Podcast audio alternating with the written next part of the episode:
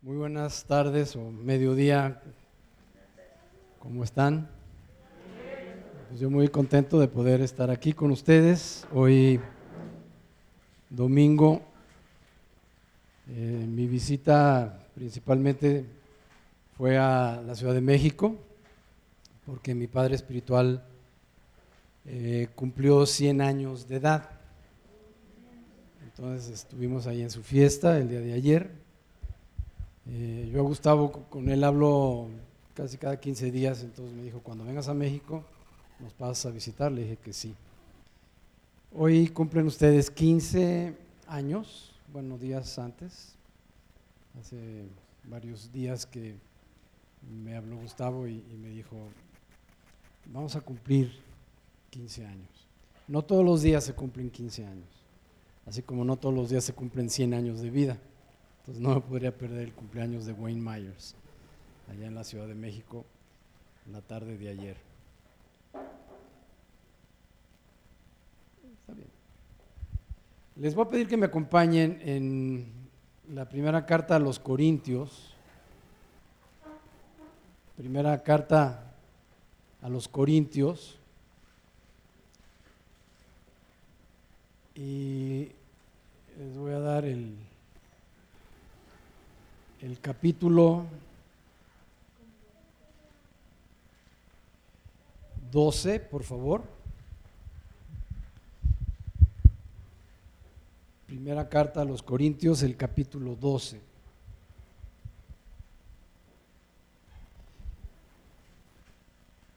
Y comienzo en el versículo 1.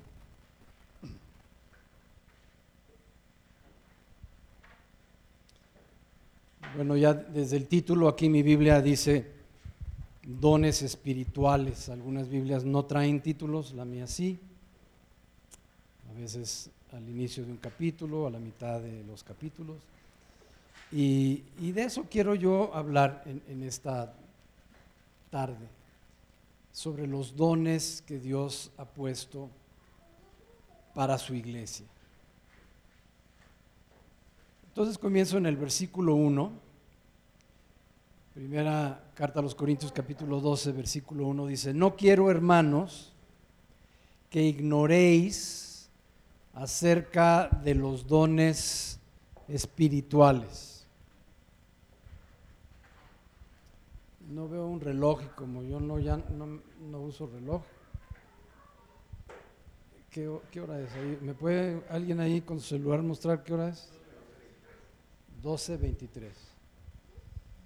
Ahí a, a, los 30 minutos, ahí me, alguno de ustedes me hace una señal, ¿no?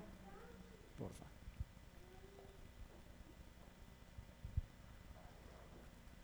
Yo antes me reía cuando veía personas que ya no usaban relojes y que es que yo cargo mi celular. Yo cargo mi celular con un estuche y se, se ve como pistola, si me hubiera traído le pedí a Sandy que me lo guardara. Y ahora yo soy también de aquellos que ya no usan reloj, ¿verdad? Porque uso el celular. Les quiero hablar acerca de los dones que Dios ha puesto en su iglesia. Así que el autor de esta carta es Pablo y, y dice, hermanos, no sean ignorantes. No nada más nos dice a secas, ignorantes, nos dice ignorantes de qué porque es feo que te digan ignorante, ¿no? O sea, a nadie le gusta que le llamen y le digan, oye, eres un ignorante. O a alguien sí le gusta que, le, se dirijan a ti, oye, ¿qué ignorante eres? No, ¿verdad? Pero aquí Pablo eso es lo que está diciendo. Y yo no quiero que sean ignorantes, pero especifica de qué. O sea, lo, da por hecho de que sí ignoraban algo muy importante y lo que ignoraban era acerca de los dones espirituales. La iglesia de Corintio realmente era una iglesia ignorante de las cuestiones espirituales. Ahora, yo he conocido esta iglesia desde que, prácticamente desde que inició. Mi esposa y yo vivimos aquí en, en Pachuca y les voy a, a decir así muy brevemente por qué nos venimos a radicar siete meses aquí en, esta ciudad. aquí en Pachuca yo he predicado en 13 diferentes congregaciones. Dices, hay tantas, y hay mucho más. Una de esas congregaciones eh, era en la penitenciaría de aquí de Pachuca. Un amigo mío a quien yo apoyé por 21 años, eh, desde que inició él una obra pequeña en un sótano. Con el tiempo yo le seguí apoyando, pasaron 21 años y uno de sus pastores murió, uno de sus pastores asociados. Entonces me pidió ayuda, yo, yo en ese tiempo vivía en la ciudad de Aguascalientes, me dijo, no puedes venir, echarme la mano, mira, estoy pasando por una situación difícil aquí en la iglesia. Y le dije, oye, para mí eso representa pues como unas siete, ocho horas de camino, de venida, más otro tantos de regreso, ya el cuerpo ya no da para tanto. Y quería que viniera una vez por semana. Le dije, oye, un viajecito así como de 14 a 16 horas por semana, en camión y aún en carro, este, menos. Eh, y, perdóname, pero no, no, no, no es práctico pensar en que yo te podría echar la mano. Estaba yo esa, tarde hospedado en su casa, junto con otros pastores amigos. Y veníamos precisamente de Aguascalientes. También estaba mi esposa. Y amigos de muchos años. Me fui a acostar, él me cedió su recámara, no cedió su, su recámara muy amablemente. Y esa noche Dios me habló y como que no pude dormir así muy tranquilo. la mañana siguiente su linda esposa ya nos tenía preparado el desayuno vi a mi amigo un poco triste, un poco abatido, por, porque estaba muy reciente la muerte de, de, su pastor asociado, que por cierto era, era como un hijo para él. De hecho, era un hijo adoptivo. Entonces le dije, ¿sabes qué? Dios me habló anoche y me dice, ah, sí, ¿qué te dijo? Pues como estábamos platicando que yo no iba a poder echarte la mano y hacer el viaje desde Aguascalientes una vez por semana y te vi tan triste, Dios me, me dijo lo siguiente, me voy a mudar a Pachuca y te voy a dar seis meses de mi vida, ¿qué te parece? Casi se desmaya. En esa estancia en Pachuca, que los seis meses se prolongaron a siete, ahí fue donde yo conocí a Gustavo no recuerdo ya hace cuántos años, pero aquí he compartido ya en muchas ocasiones, aquí en el Venado, y antes de que dejara de trabajar en el banco, allá este, yo, mi esposa y yo vivimos un año y medio en la casa del hermano Myers, porque su esposa había sufrido un infarto cerebral. Y ahí nos frecuentábamos mucho, me invitaba a comer, eh, en un hotel muy sabroso, un buffet. Entonces hemos tenido muchísima convivencia, Gustavo y yo, y me aprecia, lo aprecio, igual con Sandy, Patty, en fin. Entonces, hoy al abordar este tema quiero hablarle a esta iglesia en lo particular. La iglesia de Corintio era una iglesia muy ignorante de los asuntos espirituales. Entonces les dice, no quiero hermanos que ignoréis, o sea, realmente les está llamando ignorantes, pero les, especificas de qué, dice, de los dones espirituales.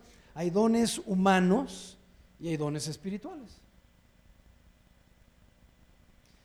Anoche estaba yo hablando con Sandy porque ella eh, está por terminar un instituto bíblico y me hizo una pregunta y, yo estaba cenando ahí en, casa de Gustavo, muy rica la cena que me hizo Gamaliel, y en eso Sandy me lanza una pregunta de esas de instituto. Yo di clases 18 años de mi vida en, institutos bíblicos. Entonces le contesté, nada más que como no, no tengo reloj, el tiempo se fue. Ya cuando ya este, nos subimos a descansar, pues vi mi celular y era la una de la mañana. Dije, órale, sí, se extendió y ni me di cuenta. Gustavo pasó por mí a las 7:15 de la tarde, pues lo que hicimos de camino, y venimos platicando todo el camino, más al llegar a su casa ahí en su cochera platicamos, no sé, como una hora, y luego pues cené, y luego me hace la pregunta Sandy y, se pasaron las horas.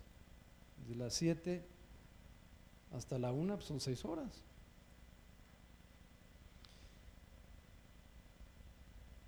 En esta congregación yo no sé cómo, cómo andan ustedes en, la cuestión del el conocimiento de los dones espirituales.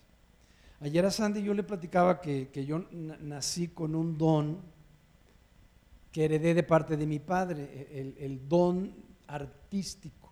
Eso lo traigo en la sangre, eso se hereda por cuestión de genética, es algo físico. Le dije entonces, mi padre era artista, toda su familia artistas, una tía pintora, un tío pintor, en fin, este, me puso de nombre Miguel Ángel por el artista del Renacimiento. ¿Por qué no me puso Huicho o Wenceslao? ¿Por qué Miguel Ángel? Porque él era artista. Tengo una hija artista. Tengo un nieto artista. Ese es un don. Entonces, platicando con Sandy, me gusta mucho platicar eh, con ella eh, sobre cuestiones que, preguntas que me hace por, la reciente muerte de su mamá. Eh, platiqué con ella por teléfono y me estaba agradeciendo, ahí nació la plática anoche, por el apoyo que yo le brindé y, este, y algunos consejos que le di con respecto a su madre, que estaba ya en vísperas de morir. Entonces le platiqué de mi don y le dije, mira, además de haber nacido con ese don, desarrollé un talento. Eso es en lo físico. Nací con el don y desarrollé un talento, es decir, estudié una carrera de artes en una universidad. Tengo una licenciatura en, arte. Pero por el lado espiritual sé que tengo un llamado y sé que tengo la unción. Entonces están ambas cosas. El lado físico, el don y el talento. El lado espiritual, el llamado y la unción. Aquí a lo que se está refiriendo Pablo es a los dones espirituales. Dice, no quiero que, estén ignorantes en cuanto a esos dones. Y luego me salto al, al versículo 4. Dice, ahora bien, o sea, él empieza a explicar acerca del mundo espiritual. Ahora bien, hay diversidad de dones. O sea, hay muchísimos dones espirituales. Aquí menciona, son diversos en el verso 4. Es una diversidad de dones. Yo sé cuál es mi don, yo sé cuál es la unción que Dios me ha dado y yo sé dónde fluye la unción.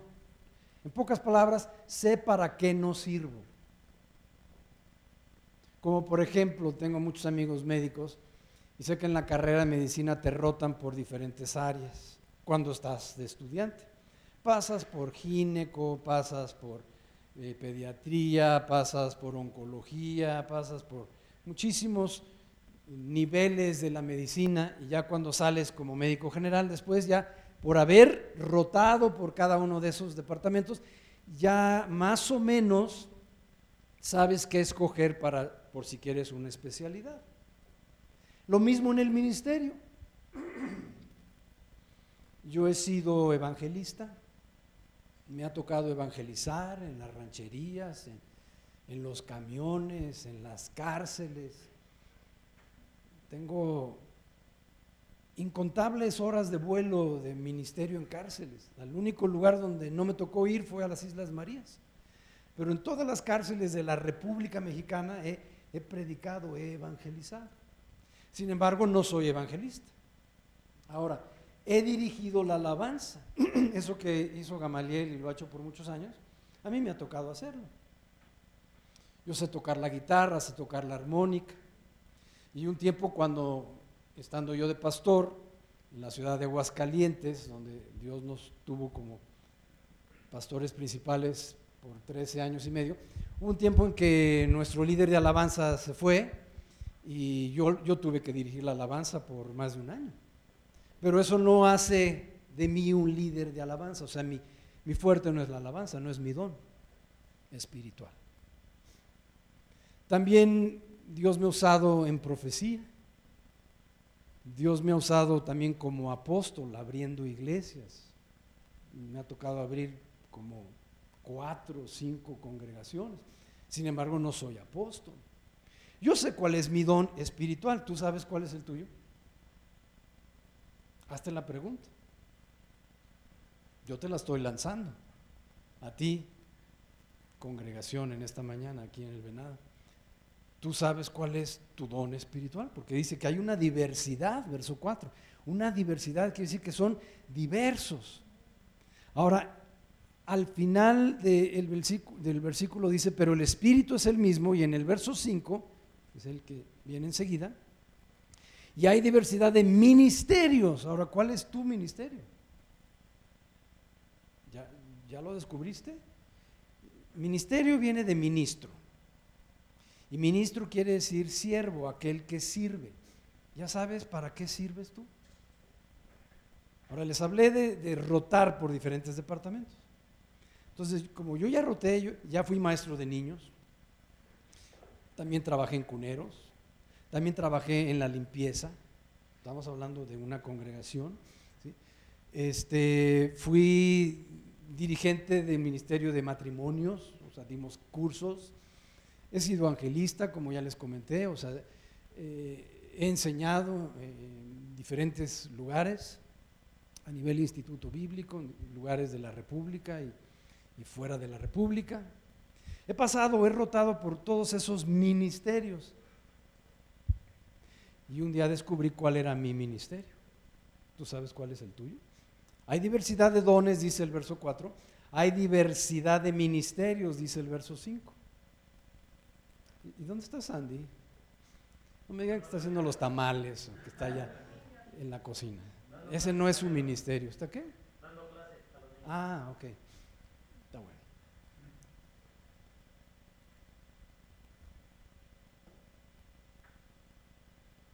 Yo sé que me van a decir, es que se está grabando y después lo va a ver.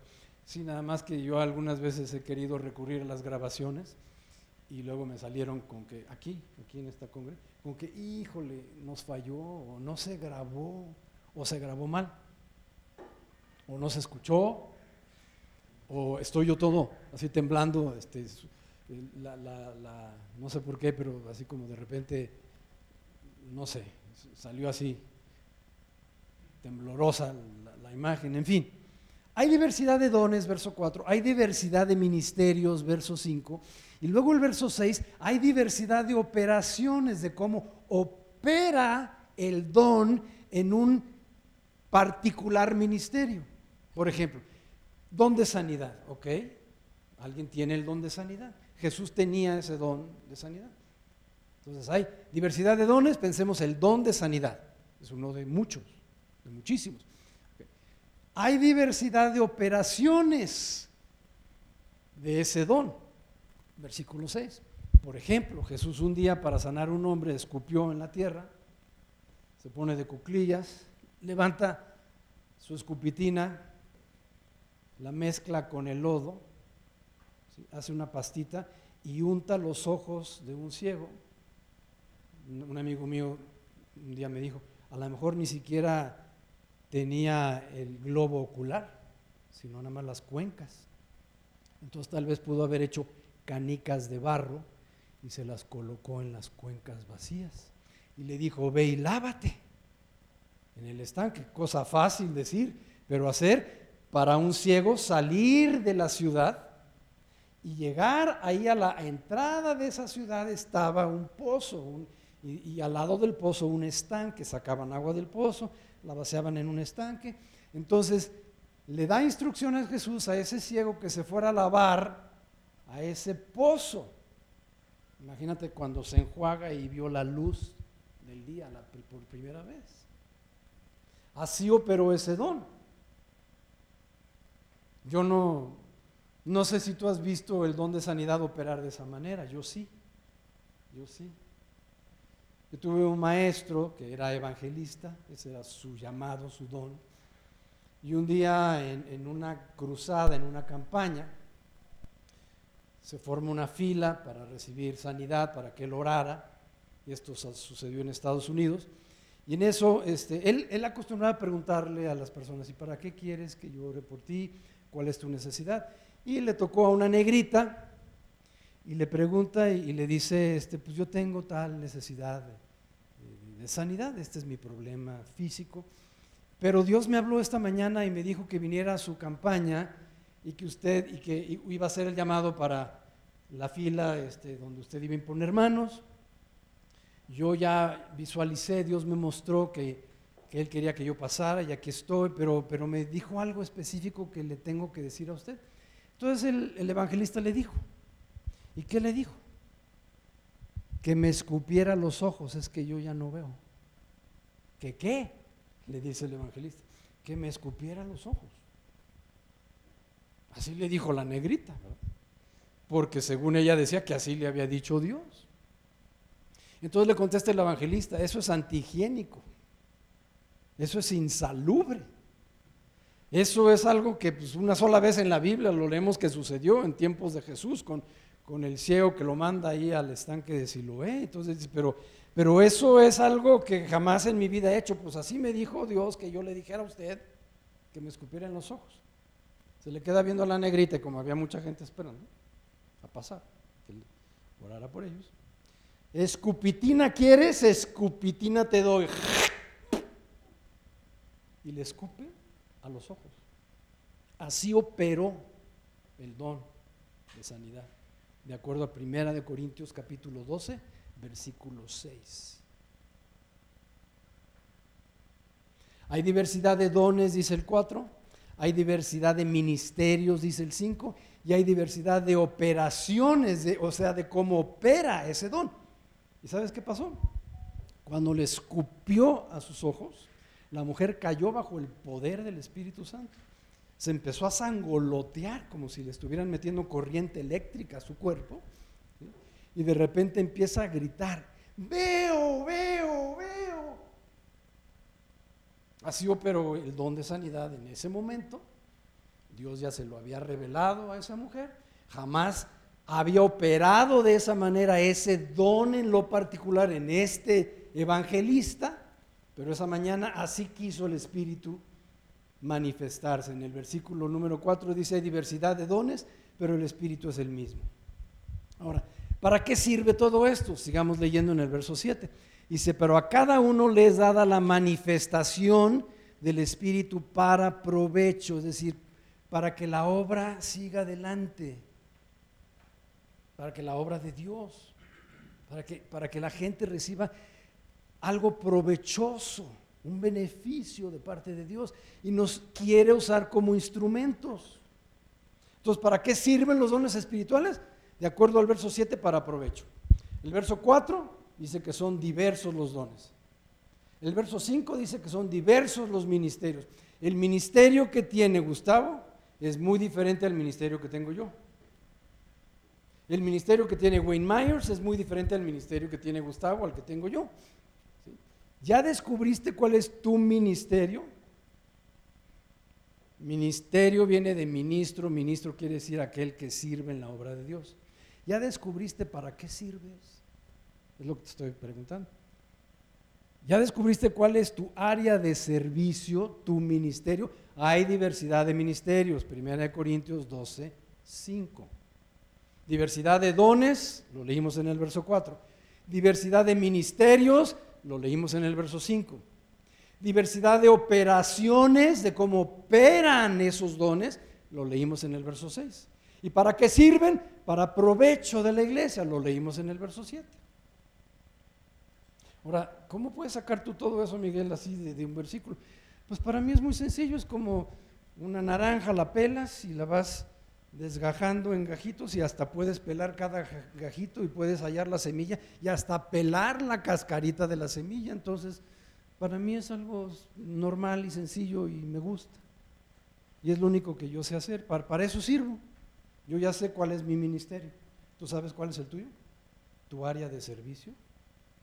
O sea, dicho de una manera más directa, ¿sabes para qué sirves? Porque el que no sirve, no sirve. ¿Ya descubriste cuál es tu don? ¿Ya descubriste pues para qué sirves en la iglesia? Ahora vamos a, irnos aquí mismo en este capítulo, el versículo 14. Estoy en 1 Corintios capítulo 12, versículo 14. Además el cuerpo, está hablando del cuerpo físico, no es un solo miembro, sino muchos. Ahora, Pablo no era médico. Sin embargo, aquí nos, nos, va a dar una cátedra acerca de fisiología, es decir, de, de qué y cómo se compone el cuerpo humano. Una vez yo, eh, este, dentro de las carreras que Dios me dio la oportunidad de, hacer, de, de estudiar, la primera que estudié fue la carrera de piloto aviador. Y un día yo estaba visitando a un amigo, piloto misionero, en Chilpancingo Guerrero, y él me dijo, oye, tenemos que hacer un viaje, ¿me acompañas? Él tenía una avioneta, le dije, por supuesto. Y volamos de Chilpancingo Guerrero a la ciudad de León, Guanajuato. Y ahí nos hospedó un misionero que yo también conocía y era amigo de, mi amigo. A la mañana siguiente volamos a Guadalajara.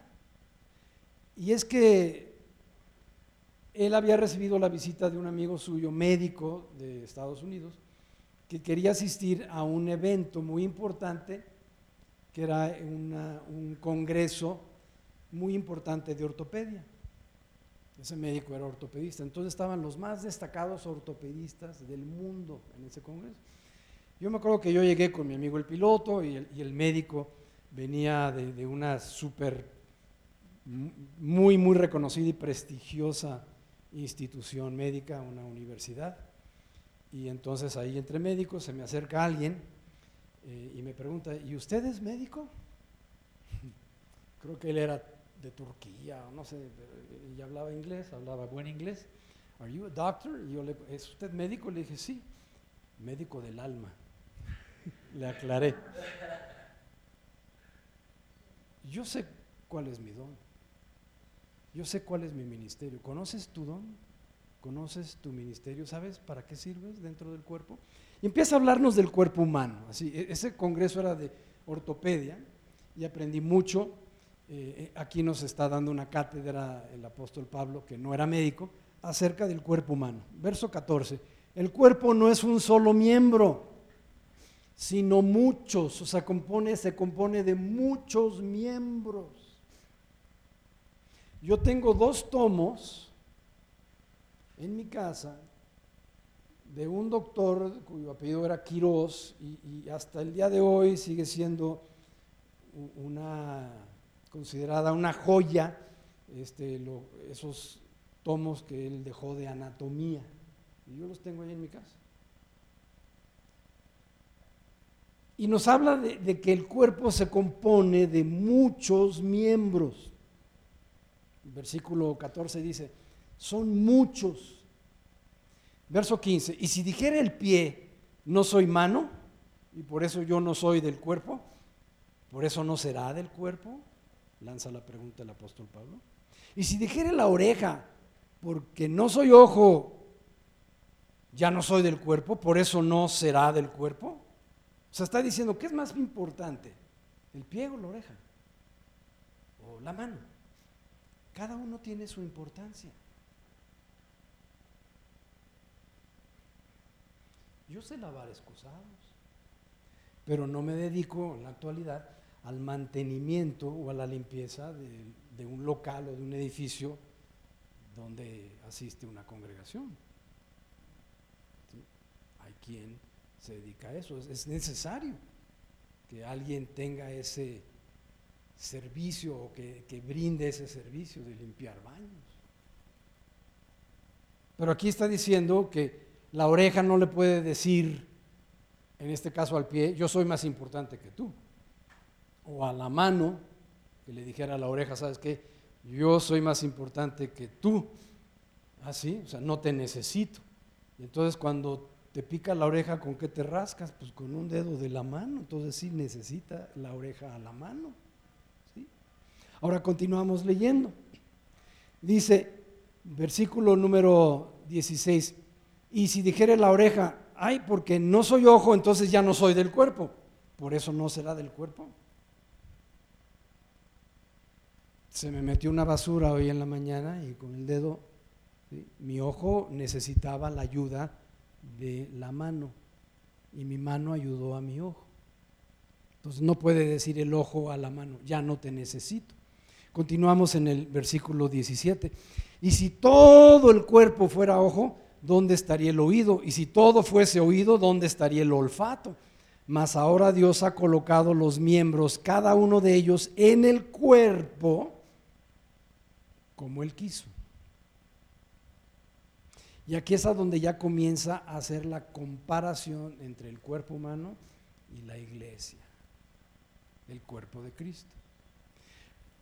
Y leo nuevamente el verso 20, dice, pero ahora son muchos los miembros, pero el cuerpo es uno. De ahí me salto al verso 22.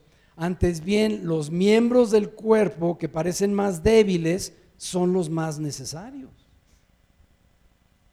Los miembros del cuerpo que parecen ser los más débiles, ay, ese hermano, la verdad es que pues, tiene un ministerio que no es muy importante. Me acuerdo en una congregación en Guadalajara, ¿cuál es tu ministerio? Levantar la popó del perro, que es el que, en ese tiempo no había alarma, pues tenían dos, dos Rottweilers, era una pareja de Rottweilers. Entonces el ministerio de ese hermano era levantar el excremento de, de, todo el área de estacionamiento, o sea, cuando ya terminaban el culto, sacaban a los perros, que eran unos perronones, pero pues estaban libres por toda pues, el área de, lo que era la iglesia, la congregación, los salones, cerraban ahí una reja con candado y ahí estaban los perros. Y el ministerio de este hermano era que cuando ya era domingo o miércoles, día de estudio, y, entre semana, él tenía asignados los días que él iba a levantar la popó de los perros. Ese era su ministerio, levantar excremento de perro.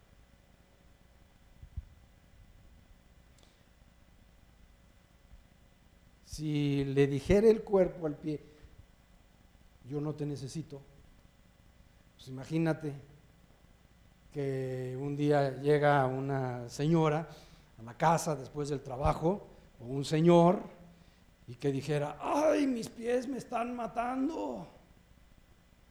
¿Alguien lo ha llegado a decir? Y que los pies pudieran hablar y dijeran, al revés. Tú me estás, nos estás matando a nosotros. ¿Por qué no le bajas de peso? Nos necesitamos unos a otros, es lo que nos está diciendo aquí el apóstol Pablo. Y ahora leo en el versículo 22, dice, los miembros del cuerpo que parecen más débiles son los más necesarios. Y quiero que nos saltemos ahora el verso 25. Dice, todo esto lo aclara Pablo y está haciendo la comparación entre el cuerpo humano y el cuerpo de Cristo, la iglesia. Está diciendo, así debe de operar en el cuerpo todos los miembros en armonía, así igualito en la iglesia del Señor. ¿Para qué? Y aquí nos da la respuesta, verso 25. Para que no haya desavenencia en el cuerpo lo repito, lo recalco, para que no haya desavenencia en el cuerpo, sino que funcione como si fuera una orquesta, donde todos los instrumentos de la orquesta, cada uno entra en el momento preciso, el violín, la viola, el, el cello, el piano, los timbales, y entonces tiene un director, en este caso sería un pastor, el director de la iglesia o el director de eh, la, congregación, sería muy semejante al director de orquesta. Entonces, ¿qué es lo que sucede? Dice, para que no haya desavenencia, verso 25, en el cuerpo, sino que los miembros todos, subraya esta palabra, se preocupen unos por los otros. Vuelvo al ejemplo que puse. La señora o el señor, para que no se me ofendan las señoras, si llega a la casa, sube tres pisos porque no hay elevador y fue un día muy difícil de trabajo y, y hace así y avienta las zapatillas y dice, ay, mis pies me están matando. Y si pudieran hablar tus piececitos, dirían, sería al revés, tú nos estás matando a nosotros. Tus pies, si pudieran hablar, pudieran expresar ese mensaje, ¿para qué? Para decir, ¿sabes qué? Me preocupa que el colesterol está subiendo, que los kilos están aumentando. Dice, sino que nos preocupemos unos por otros, y lo voy a leer nuevamente, verso 25. Para eso Dios ha instituido el cuerpo, la iglesia. Y somos muy distintos los miembros, cada uno tiene su ministerio, su don, su función. ¿Ya descubriste la tuya? Quiero que por favor leamos de nuevo el verso 25.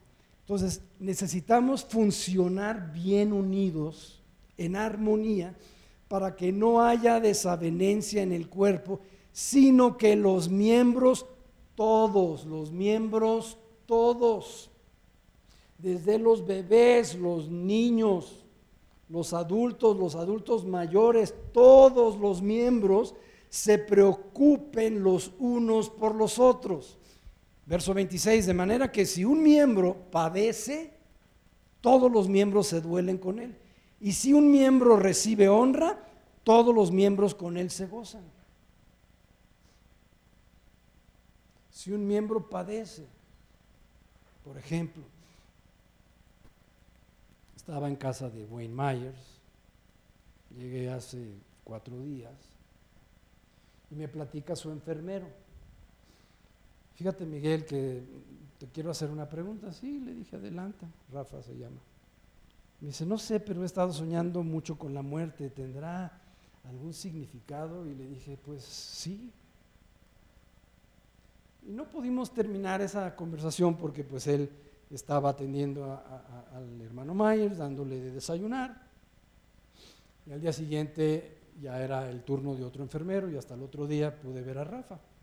Y le dije, oye, entonces continuamos, si quieres, este, lo que estábamos hablando. Y me dice, ¿sabes qué? Es que yo siento que Dios me está dando una sensibilidad espiritual. le dije, ¿por qué? Y me dice, ¿qué crees que sucedió? Le dije, dime. Se suicidó mi sobrino. ¿Qué? ¿Sí? Y su hermanito la encontró colgada ahí en la recámara. Le dije, ¿de qué edad? Me dijo, 12 años. La sobrinita.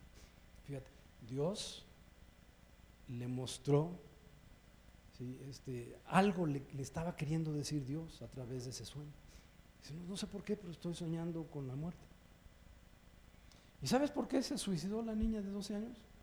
Porque le gustaban las niñas porque ya había una tendencia de, lesbianismo en ella y los padres se opusieron y ella no supo cómo lidiar con esa situación, con esa crisis de identidad y se quitó la vida. Wow. Este versículo es importante y le quiero leer nuevamente el verso 25 para que no haya desavenencia en el cuerpo, sino que los miembros todos se preocupen pero ¿de qué manera nos podemos preocupar? Verso 26, que cuando uno padece, cuando un miembro padece, dice, los miembros, los otros miembros del cuerpo, se duelen con él, como si también fuera tuyo el dolor. Y cuando uno recibe honra, todos se gozan con él. Oye, ¿qué crees? ¿Qué? Salí sorteado con un carro. ¡Wow! ¡Qué padre! Y no luego, luego empiezan las envidias, ¿no? Es que, ¿y por qué yo mi bicicleta? Y Dios le dio a él un carro. Gózate. Deja, deja de andar ahí de envidioso, gózate. Ahora continuamos la lectura. Entonces, el versículo 26 nos dice que debemos de tener esa empatía, identificándonos unos con otros, de manera que cuando uno padece, cuando está atravesando una situación difícil, de dolor, todos debemos también de identificarnos con ese dolor. o preocuparnos, como dice al final del verso 25. Ahora, leamos desde el verso 28. Y aún nos puso Dios en la iglesia, primeramente apóstoles, ahora ya está hablándonos del cuerpo de Cristo, la iglesia. Entonces la iglesia debe de tener una estructura. Una estructura, es decir, una organización, un orden, una disciplina. Dice, primeramente están los apóstoles, luego los profetas, tercero los maestros, luego los que hacen milagros, luego los que sanan, luego los que ayudan. Alguien colocó estas sillas hoy en la mañana. Y alguien cuando nos vayamos de aquí las va, a, las va a recoger, las va a levantar. Alguien hizo el aseo de este salón. Entonces aquí, ahí es donde entran estos de los que ayudan. El don de ayuda. Unos tienen el don de apóstol, otros el don de, de ser profeta, otros el don de ser maestro, otros el don de hacer milagros, otros el don de sanidad, otros el don de ayudar, otros el don de la administración. Dice, están los que ayudan, coma, están los que administran, están los que tienen el don de lenguas, y ya la pregunta la abre en el verso 29, la hace muy general y dice, ¿y acaso son todos apóstoles? ¿Acaso son todos profetas? ¿Acaso son todos maestros? ¿Acaso hacen todos milagros? ¿Tienen todos, verso 30, tienen todos dones de sanidad? ¿Hablan todos lenguas? ¿Interpretan todos? Pues no. Cada uno en su área. ¿Ya descubriste cuál es tu área? Tu iglesia de aquí del Venado. tu área de servicio, es decir, tu ministerio. Ministerio significa servicio. Ministro significa siervo. O sea, ¿y tú dónde sirves? ¿O en qué sirves? ¿O para qué sirves? No me digas que nada más vienes aquí los domingos o los días de reunión y te sientas en la silla, muy cómoda por cierto, y ya vinimos, ya comimos y ahí nos vimos. Y más hoy que va a haber buena comida. Entonces ya, ya llegaste, te sentaste, escuchaste y bye bye. Ya vinimos, ya comimos y nunca te integraste en la iglesia. Y el otro día me mandó una foto, Gustavo, donde estoy yo compartiendo. No sé cuántos años tendrá, pero no peinaba canas en esa foto. Y le dije, ay, mira, le contestó, le contesté y le dije, en primera fila está tu papá y tomando notas. Yo bauticé a ese señor en agua. Y era de los pocos que tomaban notas. Y ya no está. Y me contesta Gustavo. Le dije, ay, mira, ahí, está tu papá. Y me contesta, sí, este, algunos siguen, otros ya partieron con el Señor, otros se han ido. Pero recuerdo la camisa que yo traía puesta pues, cuando me tomaron esa foto. Y ya hizo 10 años de la foto. Ok, tengo 68 años de edad. Entonces yo te pregunto, ¿eres de los que ya vinimos, ya comimos y ahí nos vimos?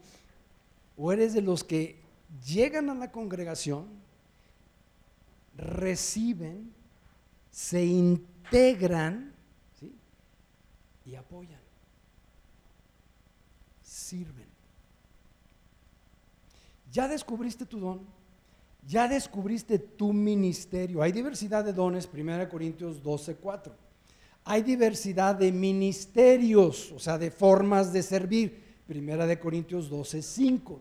Y hay diversidad de operaciones, 1 Corintios 12, 6. Entonces ya descubriste tu don en lo particular, tu don espiritual tu área de servicio, cuál es tu ministerio, ya lo identificaste, para qué eres bueno y para qué no eres bueno.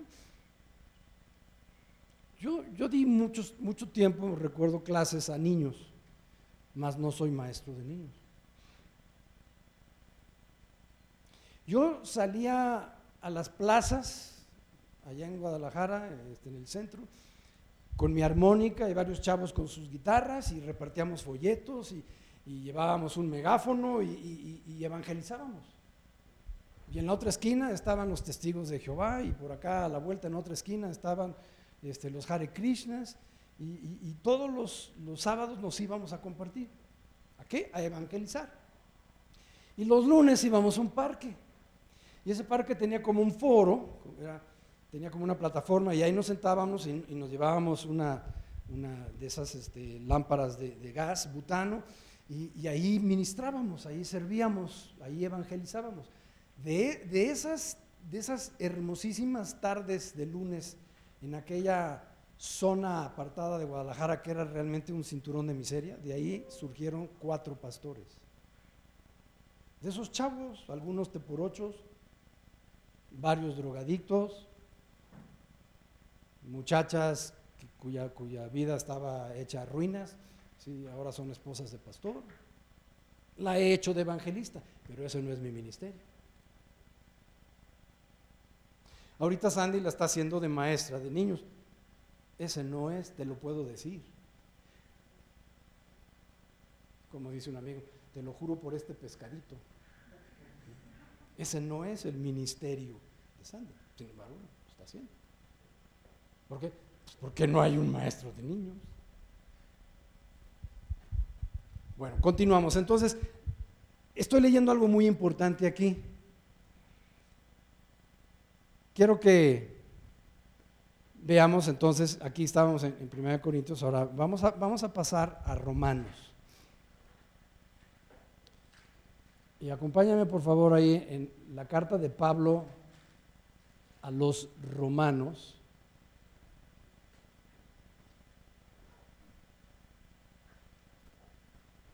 Leímos en Corintios qué capítulo? 12. Vámonos ahora al mismo capítulo, pero ahora en Romanos, capítulo 12 de Romanos. Leímos 1 Corintios 12, leamos ahora Romanos 12.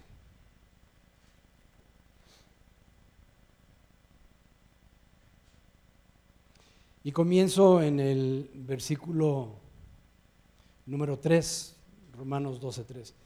Digo pues, es el mismo autor que escribió a los Corintios, era Pablo, el mismísimo está escribiendo ahora a los romanos. De hecho, esta es su carta maestra. De las muchas epístolas que él dejó, esta es su obra maestra, la epístola a los romanos. Y dice en el capítulo 2, en el, en el versículo 3, digo pues, por la gracia que me es dada, a cada cual que está entre vosotros, que no tenga más alto concepto de sí que el que debe de tener. O sea, les voy a poner un ejemplo, una, una, similitud. En casa del hermano Myers, como ya murió su esposa y desde, ella, ella después de su infarto, bueno, tuvo varios infartos cerebrales, nueve se quedó totalmente su cuerpo paralizado y sufrió mucho. Y, bueno, yo estuve ahí presente cuando le dio el primer infarto cerebral y duró 12 años enfermo. Entonces ocupaba de enfermeras las 24 horas, se rotaban entre dos enfermeras. Después ella muere y el hermano Myers ocupó también, ya llegó el momento cuando él ya no pudo caminar, 100 años, ¿verdad? y entonces este, ocupa de enfermeros. También ocupan ya de cocinera desde hace un buen, de una muchacha que les vaya y les haga la limpieza. Y en, tiempos pasados también ocupaba el hermano Myers de un chofer. Aquí lo trajo un chofer varias veces al hermano, aquí predicó.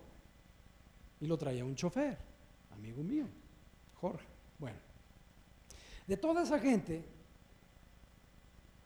muy diversa, muy distintos unos a otros, a mí me tocó a veces darles consejos, los reunía al equipo, les decía, aquí, aquí en esta casa, no debe de haber desavenencias, lo que leíamos ahí en Corintios, para que no haya desavenencia en el cuerpo. Aquí no debe de haber comparaciones, aquí no debe de haber competencia, aquí no debe de haber rivalidades, aquí no debe de haber rencillas. Y sobre todo me refería a la competencia de que no, es que como este enfermero tiene, este, estudió la carrera de enfermería y el otro estudió este, para otra cosa, este, entonces este es mejor enfermero que el otro, esa es una comparación. Entonces yo le decía, no debe de haber rivalidades, y se los, se los recalcaba muchas veces, no debe de haber competencias, no debe de haber envidias. También él ha ocupado de una secretaria. Entonces estaba la secretaria, la de la limpieza, dos enfermeros y dos enfermeras en tiempos de Martita, la cocinera, el chofer, no debe de haber competencia de que yo soy mejor que tú. Leamos Romanos 12, el versículo 3. Por la gracia que me es dada, digo a cada uno entre vosotros que no tenga más alto concepto de sí que el que debe de tener. Que no te sientas que porque tú tienes tal o cual ministerio, tu ministerio es mejor que el que levante el excremento de los perros o el que limpia los baños. No es que porque este sí predica y yo no predico. O porque él sí canta y yo no puedo cantar. O porque no me incluyen en, el ministerio de la alabanza.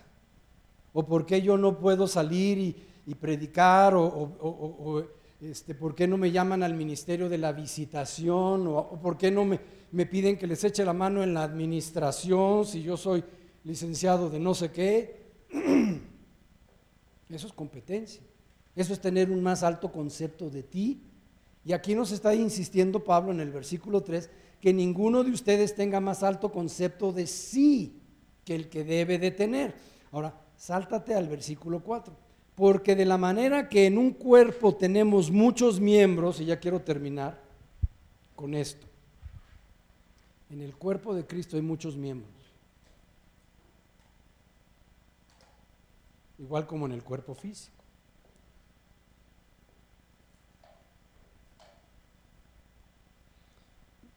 Cuando éramos pastores, mi esposa y yo en Aguascalientes, teníamos sirviendo de tiempo completo 12 personas.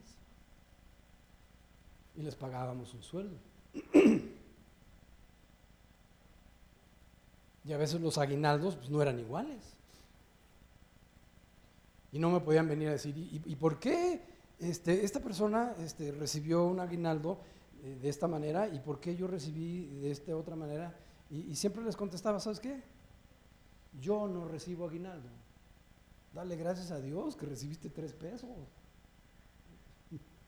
Entonces, este versículo es clave, porque ya empieza hablándonos en forma muy particular sobre el cuerpo de Cristo. Entonces, volvamos a él, en, el versículo eh, número 4 dice, así como en un cuerpo, el cuerpo físico, tenemos muchos miembros, pero no todos los miembros tienen la misma función. Subraya la palabra función. No todos los miembros tienen la misma función. Yo no le podía pagar el mismo salario al velador que al contador. Imposible. Y el velador me salió caro. Un día yo hice un viaje y llegué en la madrugada a la central camionera, que está a unas cuadras de la congregación y allá yo había dejado mi carro, el velador no sabía que yo iba a regresar, no sabía ni por qué estaba mi carro ahí estacionado. Y llego y todas las luces del auditorio prendidas a las 4 de la mañana, porque le daba miedo al velador, hazme favor. Me salió más caro, así que el caldo que las albóndigas. Entonces dice, no todos los miembros son iguales, es lo que nos está revelando el versículo 4 porque de la manera como en un cuerpo tenemos muchos miembros, pero no todos los miembros tienen la misma función. No todos los miembros tienen la misma función. Ahí te va mi pregunta de los 64 mil pesos. ¿Y tú sabes cuál es tu función dentro del cuerpo de Cristo? ¿Ya la descubriste? ¿Ya sabes cuál es tu ministerio? ¿Ya sabes cuál es tu don? ¿Ya sabes cuál es tu área de servir? De servicio? ¿Cuál es tu función en el cuerpo de Cristo? Cuando yo llegué a, a ser pastor Aguascalientes en el año 93, teníamos las reuniones y me fijaba que un hermano recogía las sillas, las guardaba. Y llegaba un martes, día de oración de mujeres, y él ponía las sillas para las señoras. Yo le pregunté, oye, ¿y quién te dijo que hicieras eso? Nadie, o sea, yo me estoy acomediendo. Está bien, le digo, claro. O sea, él, él tenía ese don del servicio. Llegaba yo y, y, ahí estábamos, y bajándonos del carro, le abría la puerta a mi esposa, este, le ayudaba con la bolsa, y bueno, bien acomedido el hermano. Entonces, yo empecé a darme cuenta cuál era su don y entonces lo disipulé por siete años. ¿Y sabes cómo terminó? Como pastor. Y de ese discipulado yo disipulé a 15 varones, si salieron como cinco pastores. Los disipulé por siete años.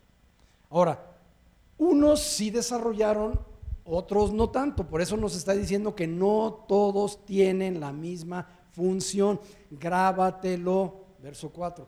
No todos tienen la misma función. El hecho de que tú sepas cantar, eso no te va a hacer que te van a llamar a la alabanza, al ministerio de la alabanza. Por ejemplo, les decía yo hace años allá en Aguascalientes, si se convirtiera el director de la banda de esa de los eh, Mariachi Vargas de Tecalitlán, el mero mero, imagínate que tiene toda la vida, ¿no? Tocando, y su padre era músico y el abuelo era música, y se convirtió, ayer se convirtió, alguien lo evangelizó, alguien de la congre lo evangelizó y, lo invitó y, ya, ya, ya se integró. ¿Sabes cuál es el error de muchos pastores neófitos? Luego, luego, como es un virtuoso tocando la guitarra o el teclado, lo ponen en la alabanza. Entonces yo les decía a los líderes, a los servidores, a los hombres que disipulé, si mañana se convirtiere el director del Mariachi Vargas de Tecalitlán, ¿sí? el primer ministerio donde lo voy a poner a servir es lavando los excusados. Y después lo voy a rotar en el cunero, cambiando pañales de los bebés, pañales llenos de popó. Y después lo voy a poner como edecán. Y después lo voy a poner atendiendo a los nuevos. Y después, ya, ya para entonces ya tiene por lo menos seis meses en la congregación, ya me voy a dar cuenta de más o menos cuál es el don de esta persona. Lo voy a invitar, no sé, a comer, a conocerlo, y entonces a la mejor, algún día, voy a aprovechar su talento. Pero el hecho de que sea el director de la banda del Mariachi Vargas de Tecalitlán no lo califica a que esté en el ministerio de la alabanza, aunque sea un virtuoso. ¿Por qué? Porque no todos tienen la misma función. ¿Ya descubriste cuál es tu función? Romanos 12, verso 4. ¿Cuál es tu función en el cuerpo de Cristo?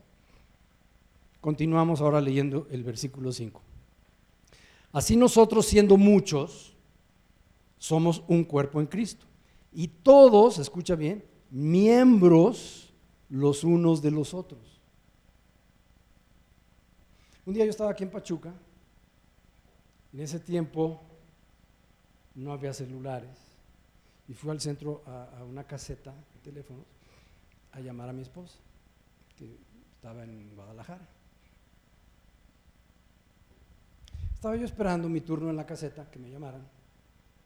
Cuando en eso alguien que estaba atrás de mí en la fila me ve y me dice, oye, yo a ti te conozco. Yo volteé y le dije, pues yo a ti no. No, no, no, pero tú eres muy familiar, tu rostro.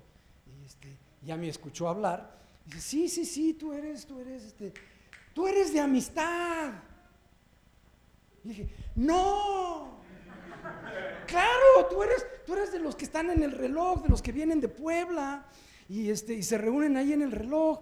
Y este, ya después de muchos años el nombre cambió ¿sí? a Viento Recio y, le decía, entonces, tú no, no, eres, no eres tú de, de amistad, de Puebla, del equipo que vienen con Rodolfo Garza. No, no soy de amistad. Se rascaba la cabeza y dice, entonces, de dónde eres? Soy de Cristo. ¿De dónde eres miembro? ¿De la primera iglesia bautista? ¿De la iglesia presbiteriana? Ese hermano era presbiteriano. No, no es cierto, metodista. Ah, eres Miguel López. Eres de amistad. Nel Chanel, dijo el coronel, yo soy de Cristo, yo no soy de amistad. Yo soy miembro, no de una congregación, de una denominación, soy miembro del cuerpo de Cristo. Ahí, dice ese versículo 5, somos miembros los unos de los otros. De tal manera, y quiero, quiero concluir con esto, de tal manera, como somos muchos, verso 5, en este cuerpo llamada la iglesia, y todos somos miembros los unos de los otros, de la manera que teniendo diferentes dones, según la gracia que nos es dada, si el de profecía, úselo conforme a la medida de fe. Si tienes el don de servicio, sirve. Hoy que salíamos en la mañana, ya se adelantó Gama y su mamá, y entonces ya, este, ya estábamos listos, me atendió Gustavo, me sirvió el desayuno. Como a qué hora nos vamos, pues voy a llamar un taxi como a las 11, y ya llegué el taxi. Te puedes ir enfrente porque atrás traigo las ollas. Dije, órale. Yo no sabía que tenía el don de la cocina. Yo sé que tiene el don de la administración, el don de pastor, pero digo yo, órale, o sea, es multifacético, o es todólogo, o a veces el pastor se convierte en el hombre orquesta. ¿Sabes por qué? Porque los otros miembros no han querido funcionar adecuadamente, no han encontrado su función porque no se identifican como miembros los unos de los otros, no se han integrado al cuerpo de Cristo. De tal manera, de tal manera, continuamos en el 5, y lo estoy leyendo, el verso, eh, perdón, el verso, el verso 6, de tal manera que teniendo diferentes dones, verso 6, según la gracia que nos es dada, usen su don. Si tienes el de profetizar, profetiza. Si tienes el don de la profecía, úsalo conforme la medida de fe. Si tienes el don de servir, sirve. Si tienes el don de la enseñanza, enseña. Si tienes el don de la exhortación, exhorta. ¿Qué significa exhortar? Animar. ¿Cuándo fue la última vez que le llamaste a un hermano? ¿Notaste que, que la hermanita que se sienta enfrente de, o sea, en la silla donde tú normalmente te sientas, casi nada más falta el letrero, aquí se sienta fulano. Y cuando llegas y ves tu asiento ocupado, o sea, como que no te sientes a gusto, pero siempre hay una persona que se sienta justo enfrente de ti, pero este domingo no está. ¿Ya le llamaste por teléfono? A lo mejor el siguiente domingo tampoco la ves. ¿Ya te preocupaste, como ya leíamos en Corintios? en indagar, a lo mejor está en el hospital a lo mejor está atravesando una necesidad. Los miembros se preocupan unos por otros. Entonces aquí está hablando, si tienes el don de animar, ese es el don de exhortación, úsalo. A lo mejor ya, ya vienen varias veces esta persona y nadie la saluda. Y así como entra, así se sale. Pues ve tras esa persona, pregunta, oye, eh, soy fulano, eh, he notado que ya tienes varios domingos viniendo, eh, te puedo servir en algo. Eso es exhortar, es animar. Y hay personas en la iglesia que tienen ese don de gente o don de palabra, don de animar, un saludo, un abrazo, un cómo te va, un oye, te puedo servir en algo. Ese es el don de la exhortación. Dice, el que tiene el don de repartir, hágalo con liberalidad. son las personas que siembran económicamente, que te dan el saludo pentecostés. ¿Lo conoces? ¿Cuál es ese?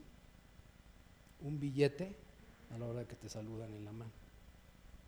Hay una hermana en Aguascalientes, desde que yo la conozco, y ya es abuela, pero yo la conocí de niña, aprendió el saludo pentecostés.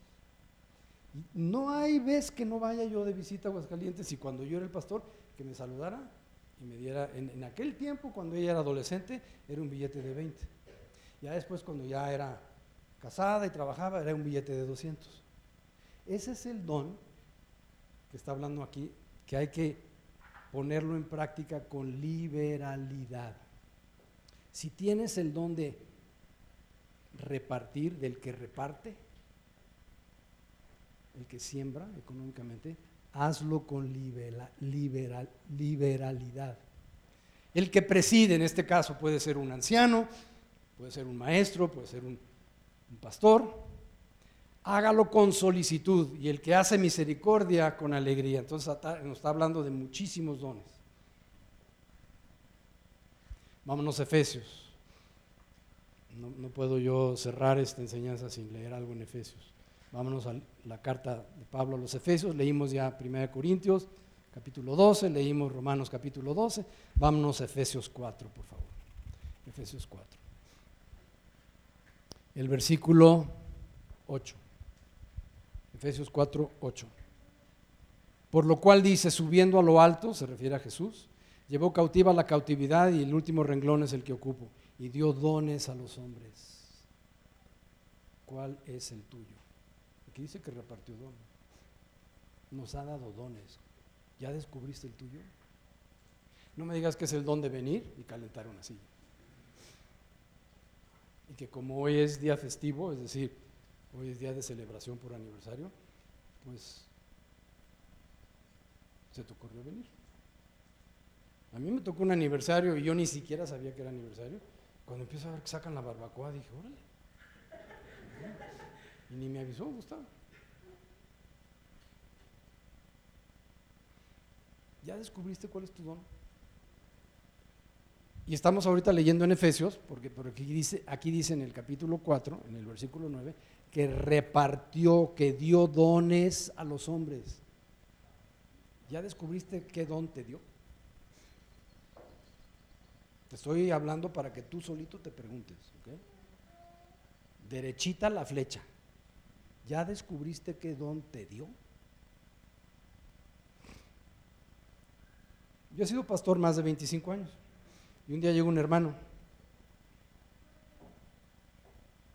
y le echó los ojos a una chava de la conga y se hicieron novios. Pero cuando esa muchacha, sus papás deciden que ya no querían asistir y ya no asistieron, pues ella ya no, ya no asistió. Y cuando ya no asistió la chavita, ¿qué crees? Pues ya ni sus luces del hermano. Ese era cuñado, ese no era hermano. Ese no venía por Jesús, por recibir de Cristo. Él venía por la chava.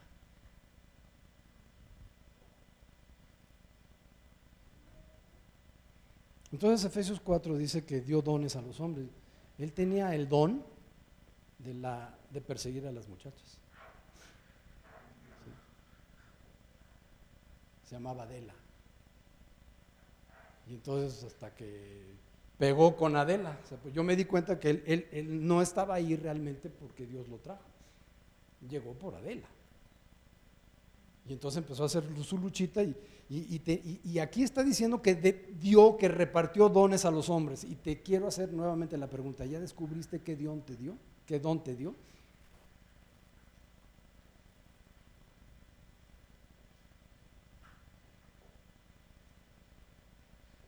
Vámonos ahora al capítulo 5 de Efesios. Capítulo 5 de Efesios.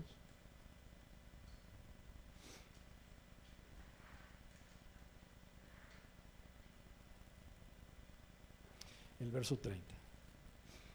Dice, porque somos miembros de su cuerpo, de su carne, de sus huesos. Somos una familia en Cristo. Somos un cuerpo en Cristo donde cada miembro tiene su función. Te invito a ponerte de pie, por favor.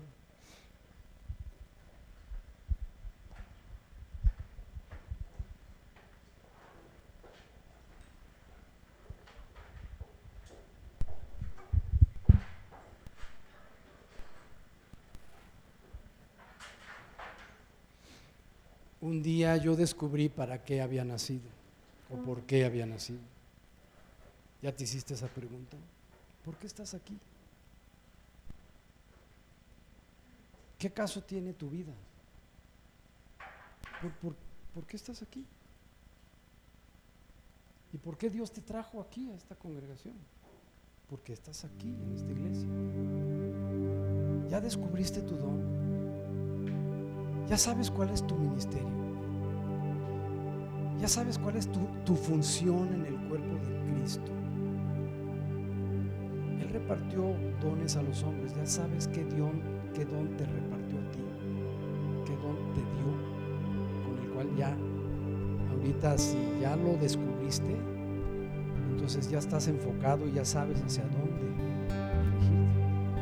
Pero si no lo has descubierto, estás en ignorancia total. Por ahí comenzamos.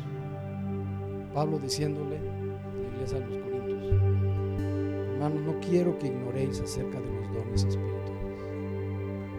¿Y para qué? Para que no haya desavenencia en el cuerpo, sino que todos funcionen en armonía, preocupándose unos por otros, porque somos miembros los unos de los otros, somos miembros de su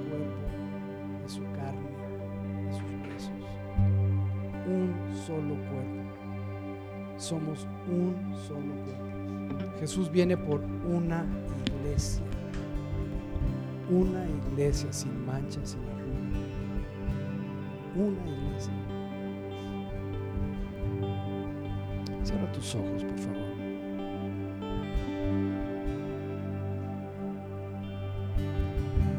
Bendito Padre Celestial, estamos aquí vivos, esta mañana despertamos. Y no es una casualidad que nos encontremos en este lugar. Tú nos has hablado directamente al corazón.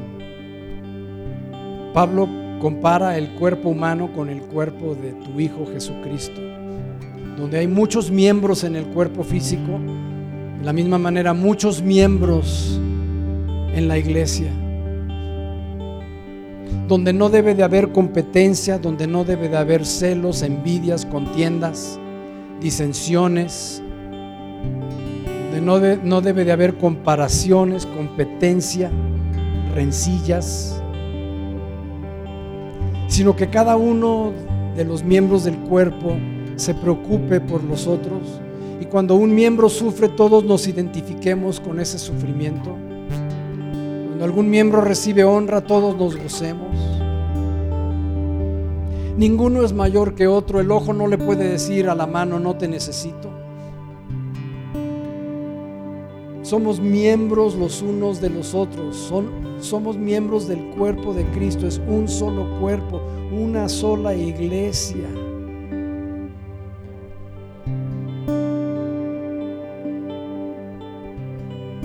Yo te doy gracias, infinitas gracias, porque hasta aquí has traído a esta congregación a lo largo de 15 años.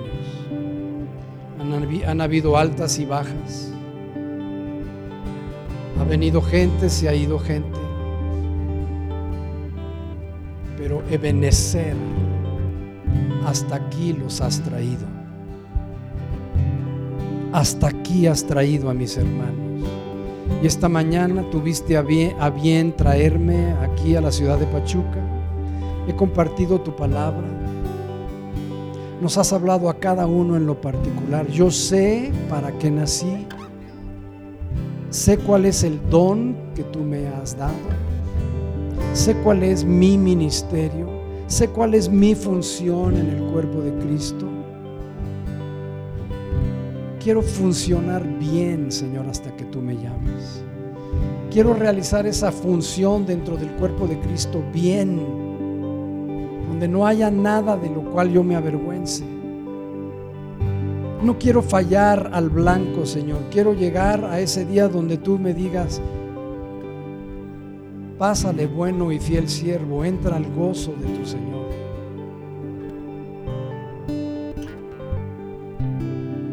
Para ser miembro del cuerpo de Jesucristo, lo único que necesitas hacer es conocer a Jesucristo de una forma personal. si nunca te has arrepentido. Estás tan lejos como una oración llamada la oración del pecador penitente, del pecador arrepentido. Si no sabes cómo hacerla, permíteme guiarte en esta oración. Repite después de mí, Señor,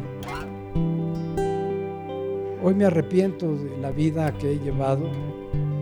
Sé que te, he ofendido. Son muchos mis pecados. Pero tú en la cruz del Calvario derramaste tu sangre por mí. Hoy yo permito, Señor, que tu sangre limpie toda mi culpa, toda mi maldad.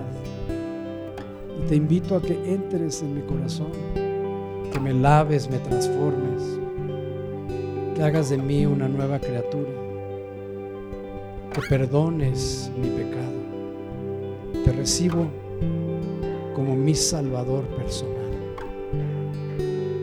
Jesucristo, te ofrezco mi vida a cambio de la tuya mi corazón hecho pedazos, Señor, restaura. De aquí en adelante, Señor, sé que vas a restituir mi vida. Sé que me llevarás, Señor, a alturas insospechadas. Sé que también alcanzarás a mi familia. Sé que esa transformación, Señor, aún se verá reflejada en mi trabajo pareja, mi esposo, mi esposa, mis hijos, mis padres, mis hermanos, mis compañeros de trabajo. Sé que vas a transformar mi entorno, Señor, y sé que a partir de hoy pertenezco a tu iglesia, al cuerpo de Cristo. Somos miembros de tu cuerpo. Hoy soy miembro de tu cuerpo, de tu carne, de tus huesos. Gracias Jesús por perdonarme, por rescatarme. Muchas gracias.